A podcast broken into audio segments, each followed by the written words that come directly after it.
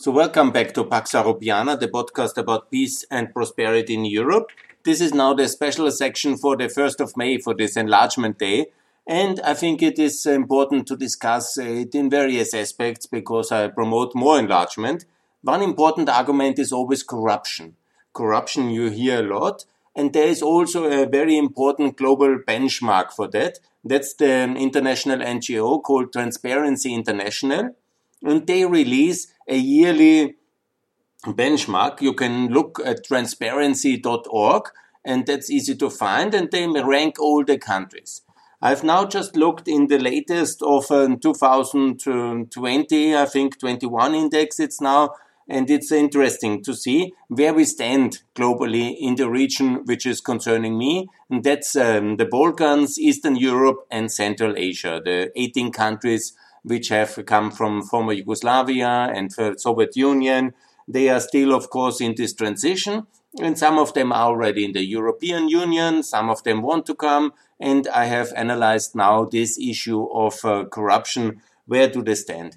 Obviously, you know, this is a, difficult to measure. It's a so-called corruption per, uh, perception index. There's various criterias. There might be objectivity or not, but this is the best benchmark for measuring corruption, anti-corruption perception, which there is globally.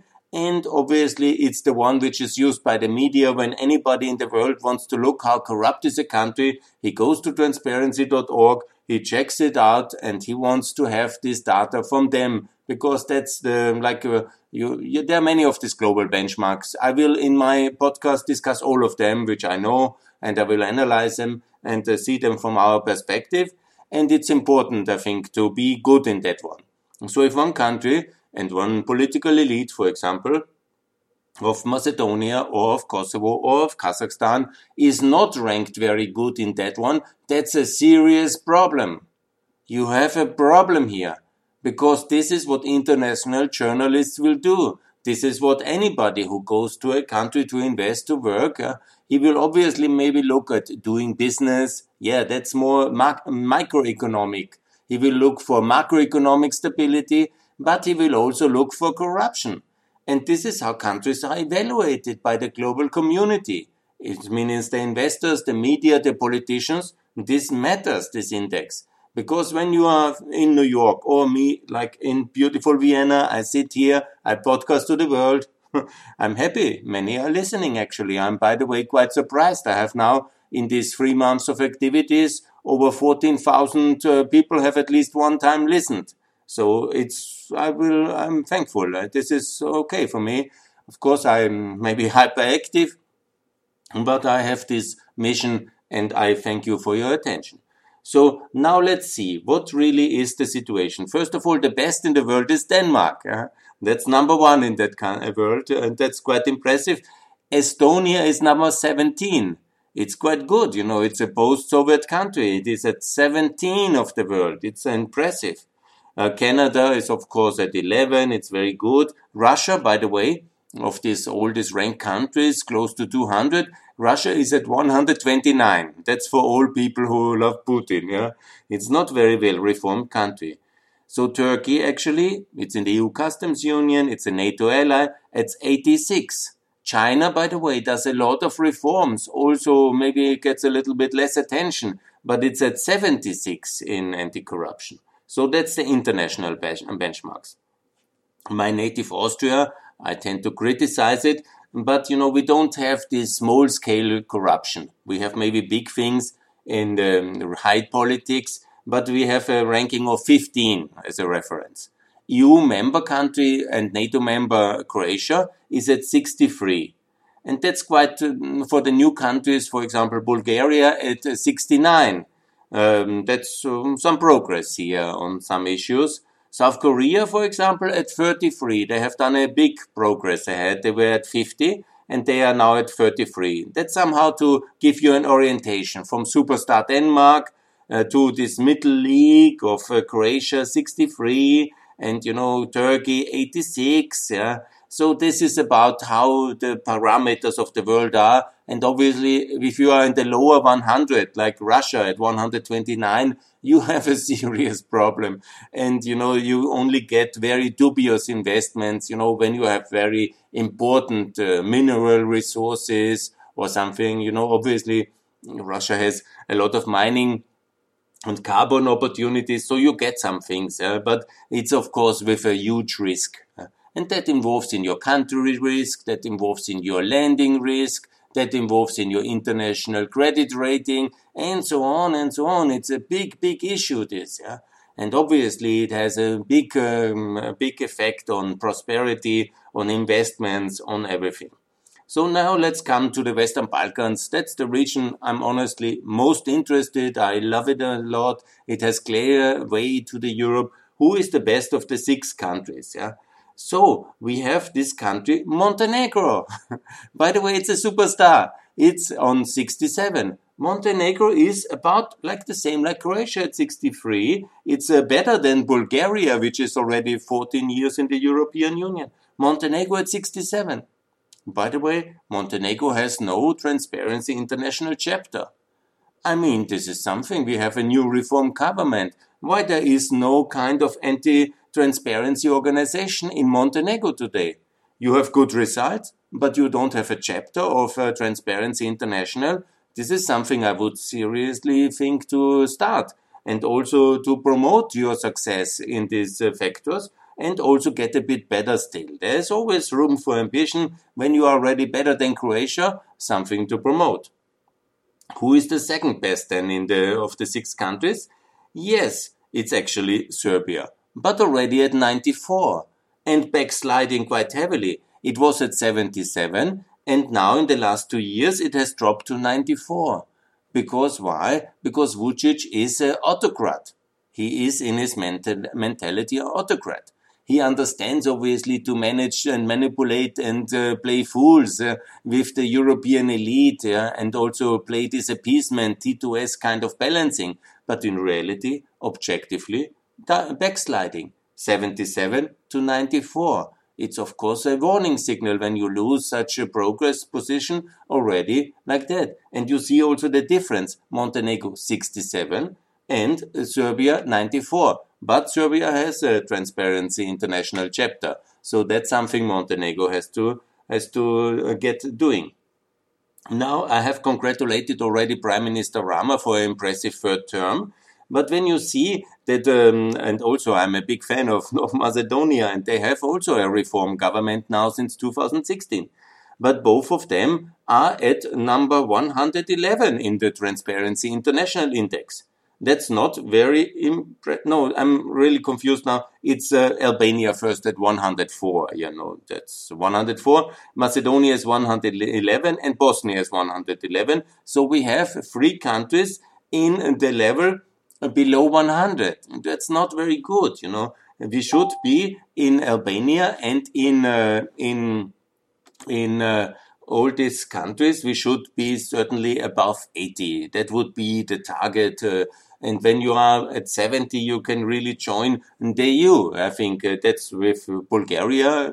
That's possible the uh, lowest performing country. We have also Italy, which is not very good. We have uh, Hungary, it's also at 70. So 70 is what the worst uh, EU countries have, like Italy, like uh, Hungary, Romania, Bulgaria. This is the direction. So countries should be in that league at least in order to have a claim to be member of the European Union. So Serbia is at 94. Only Montenegro is really getting in this region with 67 and Albania 104.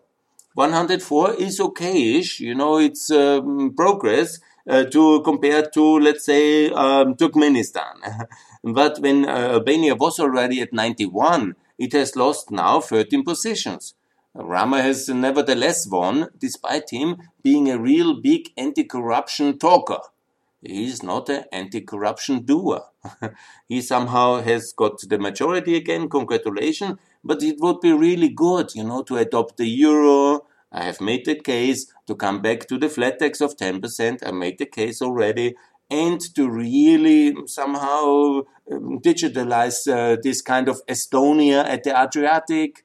Estonia, by the way, at 17. Albania at 104. So maybe you listen to my interview with Adrian Sheho at my YouTube channel, and maybe some things must be seriously improved in Albania. Same here for Macedonia. Macedonia has already a currency peg, a 10% flat tax, a super transparent cadastre, has done a lot, doing business, is the world best, it's amazing, like Georgia, fantastic. So this was all done during the center right wing government of Gruevski. Now the center left wing government, they have done the rule of law reform, but still the perception index is at 111. That's the same level of Bosnia. That's not very good. What exactly is going on? Why is that? If there's a perception problem, change it, please. But this really must be done. Oh, I get some tweet notifications. Thanks a lot for anybody who gives me a like at Twitter. I really appreciate.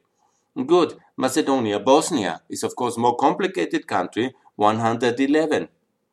It's also not perfect. We have a lot of reformers in Bosnia. We have Mr. Sattler, the Austrian High Representative, and now uh, we have really invested a lot in Bosnia. Why this result? Why 111? It's not really good. Again, it's also a flat tax country, it's also a currency peg, so the big macroeconomic things cannot be the problem. Is it not, uh, the, doesn't it have uh, digital procurement?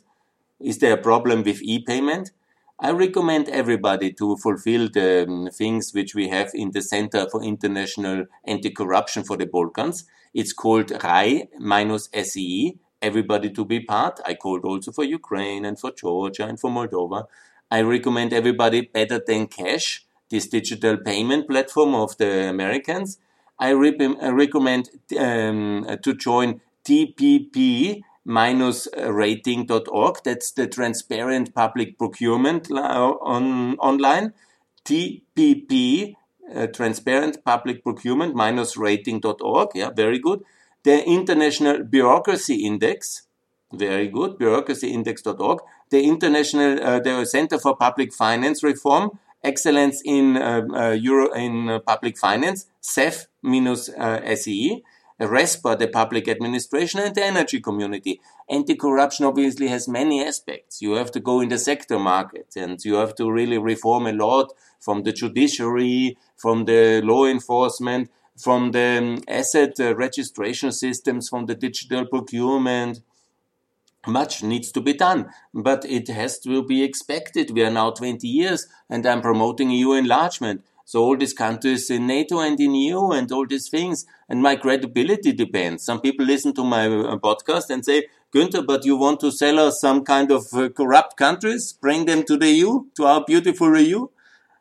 So please, uh, the dear diplomats and politicians and everybody who is listening, activists or friends from Bosnia, 111, 111 in Macedonia, 104 in Albania, and Serbia, despite significant backsliding, still better than all the three countries, yeah, which are much more pro-Western and better in reforms, I thought. That's not good. Only Montenegro makes me happy, but they don't have a chapter of Transparency International. And now let's come to Kosovo. Kosovo now, interestingly, it was already quite good on 85. That was two years ago. Then it was 93. And to some very bizarre thing, I just checked it today now in um, 20, end of April, it is no longer rated. what is exactly on? There's a link to the Kosovo Democracy Institute, but there is no kind of rating for the last time. So that's not very good. So can you please make sure that the rating is happening and Kosovo is back on the map in Transparency International? That would be really something I would appreciate and I think it would help. We have now this big anti-corruption crusader Albin Kurti and the president uh, Mrs. Vjosa Osmani. So it's really the best anti-corruption fighters ever. So I expect a really wonderful rating now very soon. In the next rating for next year, maybe to be below 100 and to show Albania and Macedonia of how this works. I mean, let's compete in a positive way. Let's be the best in anti-corruption. So let's come to the ERB countries. Uh, you know, I'm not a big fan of the concept ERB because I call uh, Georgia, Moldova, and Ukraine to be um, part of the accession group. But nevertheless, they are like they are now, and these are the six countries. I go to the best and to the global superstar. It's Georgia. It's 45. I mean, it's 45 already five years or seven years because they have made no big progress since uh, the times of Saakashvili. But they have this position. 45 globally. That's better than Croatia. That's better than Bulgaria. That's better than Italy. That's better than Hungary. That's better than Romania. And they're all in NATO, EU, and have got all these support mechanisms and they are in our regulatory framework. How come that uh, Georgia, which is uh, only a DCFTA country. That's good, but that's very far from EU, EU membership and Eastern Partnership. It's at 45. I mean, I have talked already a lot about the success of Georgia. I'm a big fan. This is impressive. I mean, this should be the guiding star for everybody on the Western Balkans and also on all Balkans, no matter, and also for Greece. And, uh, you know, that's impressive. But here comes now the big news item, yeah? Armenia. Armenia is now at 60. I mean, that's enormous, amazing. Uh, that's better than Montenegro. That's better than Croatia.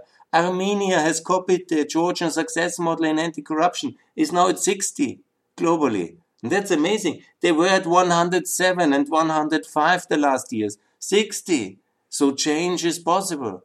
Progress is possible. They opted to a new, cleaner government, and now they're at 60. This should be internationally applauded. That's really amazing success. That's out, uh, I mean, that's outstanding.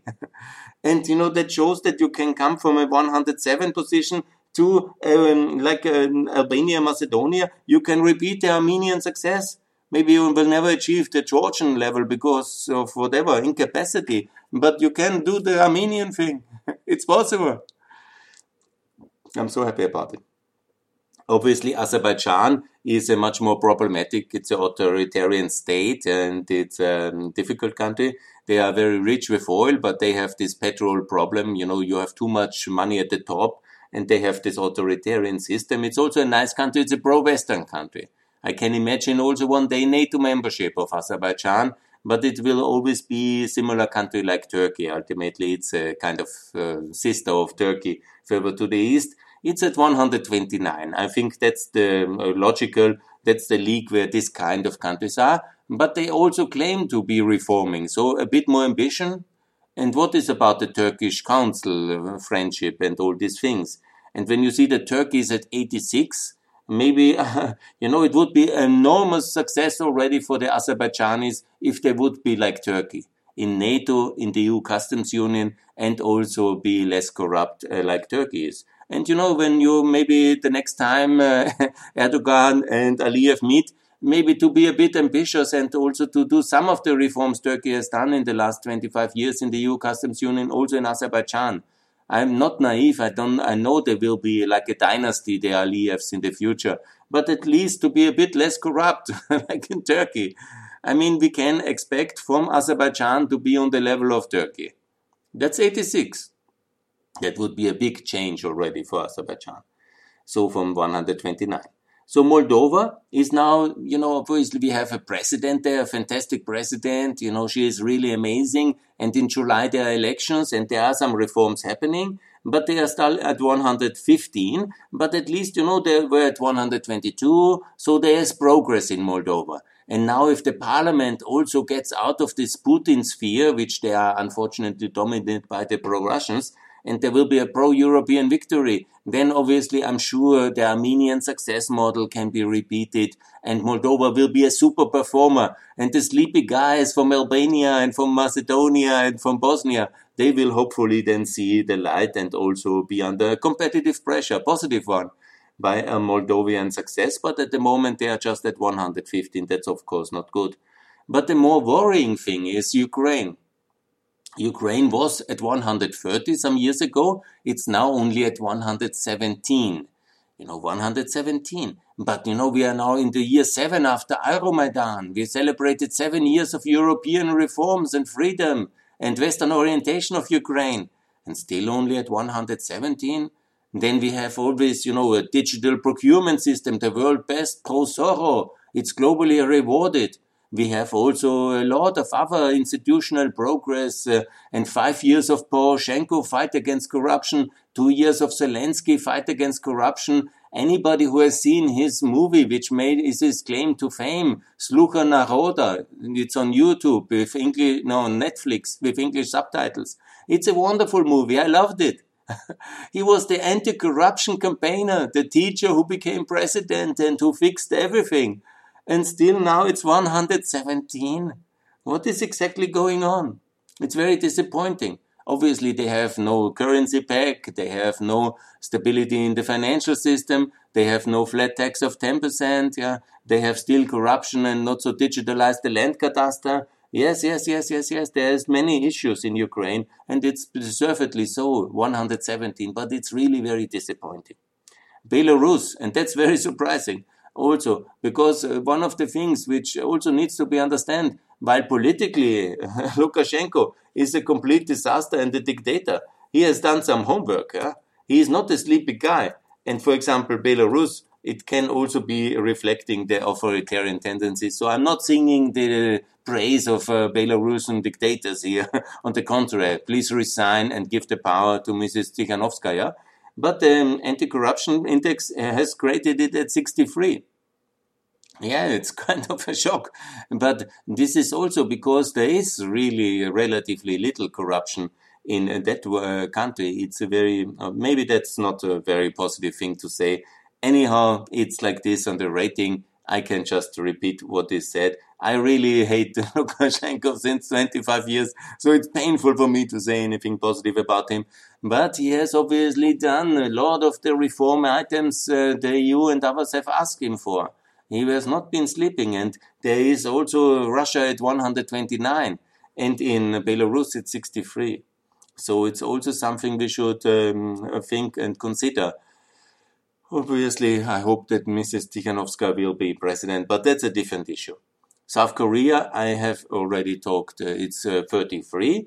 Now we come to another good success story, that's Kazakhstan, 94. 94. It was at 122.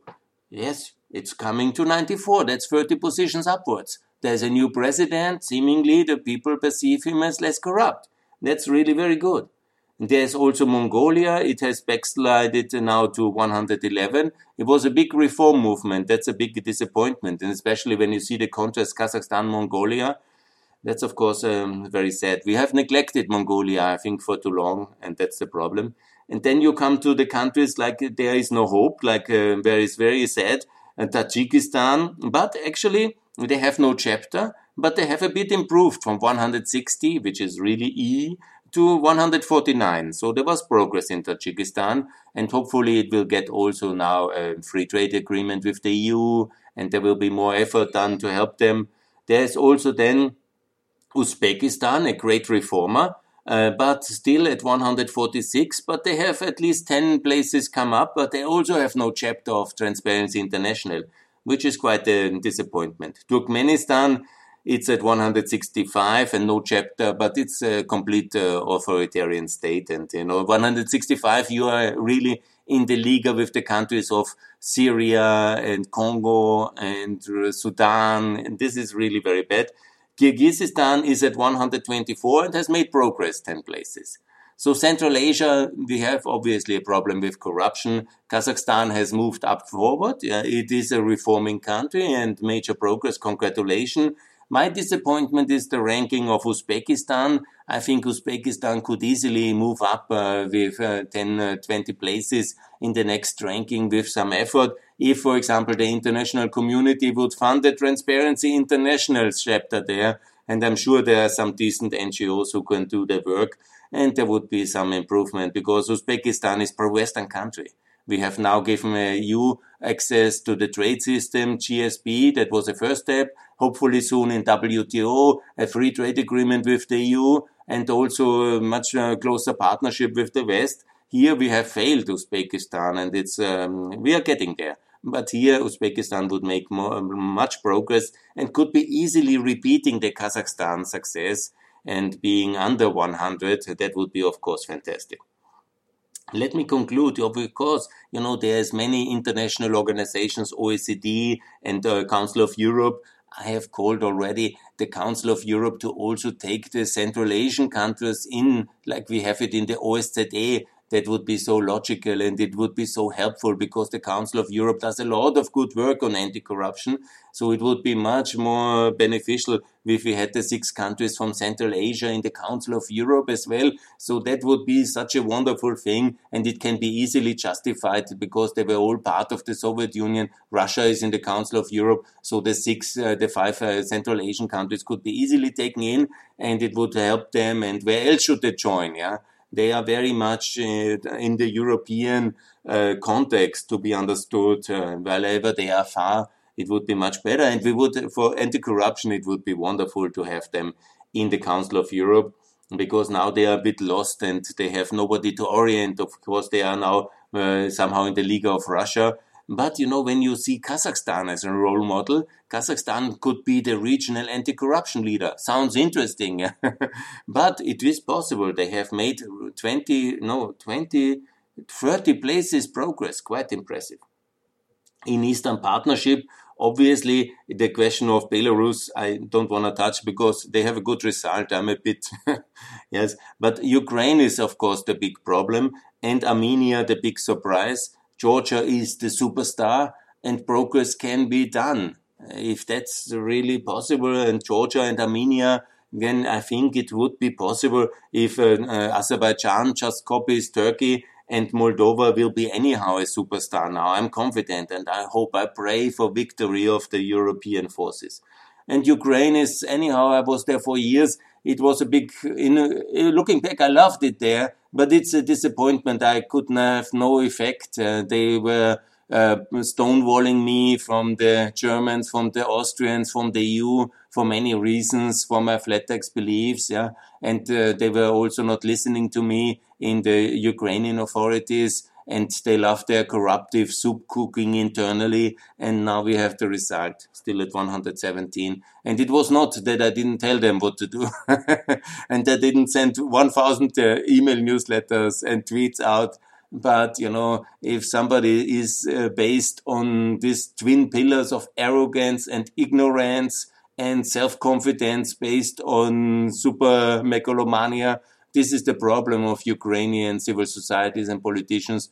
They stop listening to international friends when they come from small poor countries, even from Austria. Then was all these kind of problems, we know, with Austrian Ukrainian relation before, and you know, which I had nothing to do, and this arrogance against Balkan reform experience. In corruption, also, you cannot learn so much but when I think that they had so much contacts with the Baltic countries, with Estonia, and talking about all these things, and now they are also world leader in digitalization, and still 117 because of uh, specific issues with uh, currency taxation, which I almost never get tired to repeat. Back your currency to the euro, join the EU customs union, adopt a 10% flat tax, have a European cadastre, join the BFC system of Southeastern Europe on digital, business friendly, certificated municipalities and get your act together on the greed and on the monopoly situations in the important sectors. Privatize your state companies. Yesterday, again, there was a scandal on Naftogaz. Don't exchange the elites, but exchange the ownership. That's the short version. And on the Balkans, in retrospect, it's uh, absolutely necessary to have chapters in Albania and in Montenegro. Shame on the international community that this is not a reality already. It's absolutely necessary uh, to get uh, Montenegro very fast in the European Union because they are really good. But it's also possible, and I advocate for Macedonia, Albania, adopt the euro and get this anti-corruption issue under control and also for Kosovo to be on that map again and to make sure that there is super result in next year. That's also very important. And I expect more from everybody here. You know, this is the European taxpayers can expect more. This is, um, you know, I'm calling for more money from the Western Europeans, for the Balkans, for Eastern Europe, and for more freedom, for more openness, for more inclusion, for faster accession. And then we have this kind of results. Montenegro, okay-ish but the rest, disappointment. Armenia shows it's possible. Georgia is doing it since a decade. Get it done, everybody. And also Italy, Bulgaria, Hungary, Romania, all can be doing better on that one. and the road is very clear. Now the corona crisis has shown the digitalization we are lacking. We can do more. So let's do more and let's do more faster and let's be better. Let's be role models. And if Armenia can do it and if Georgia can do it, I think we can expect similar success for the whole of the Western Balkans and for the Eastern Partnership and for Ukraine as well. So check it all out yourself. It's very interesting. Transparency International, they have a newsletter and transparency.org. And please, um, European taxpayers, investors, friends of the Balkans, of Eastern Europe, and of Central Asia, expect better results. We can all get rich and prosperous and freer, secure, united. But also, everybody has to do the homework. Austria actually is at place 15. Obviously, we are lucky with that. But then uh, Denmark at place number one. You don't have to be all Denmarks, yeah. But we can expect everybody to be somehow in a good classification and clean up the mess. That's important for investment, for prosperity, for welfare, for security, for everything, and for the reputation. And who really wants to live in a corrupt country? I think nobody. In a clean country with a good governance, I think people want to stay and want to live, and they are obviously also much richer. So, please, for transparency and anti corruption. Thanks for listening.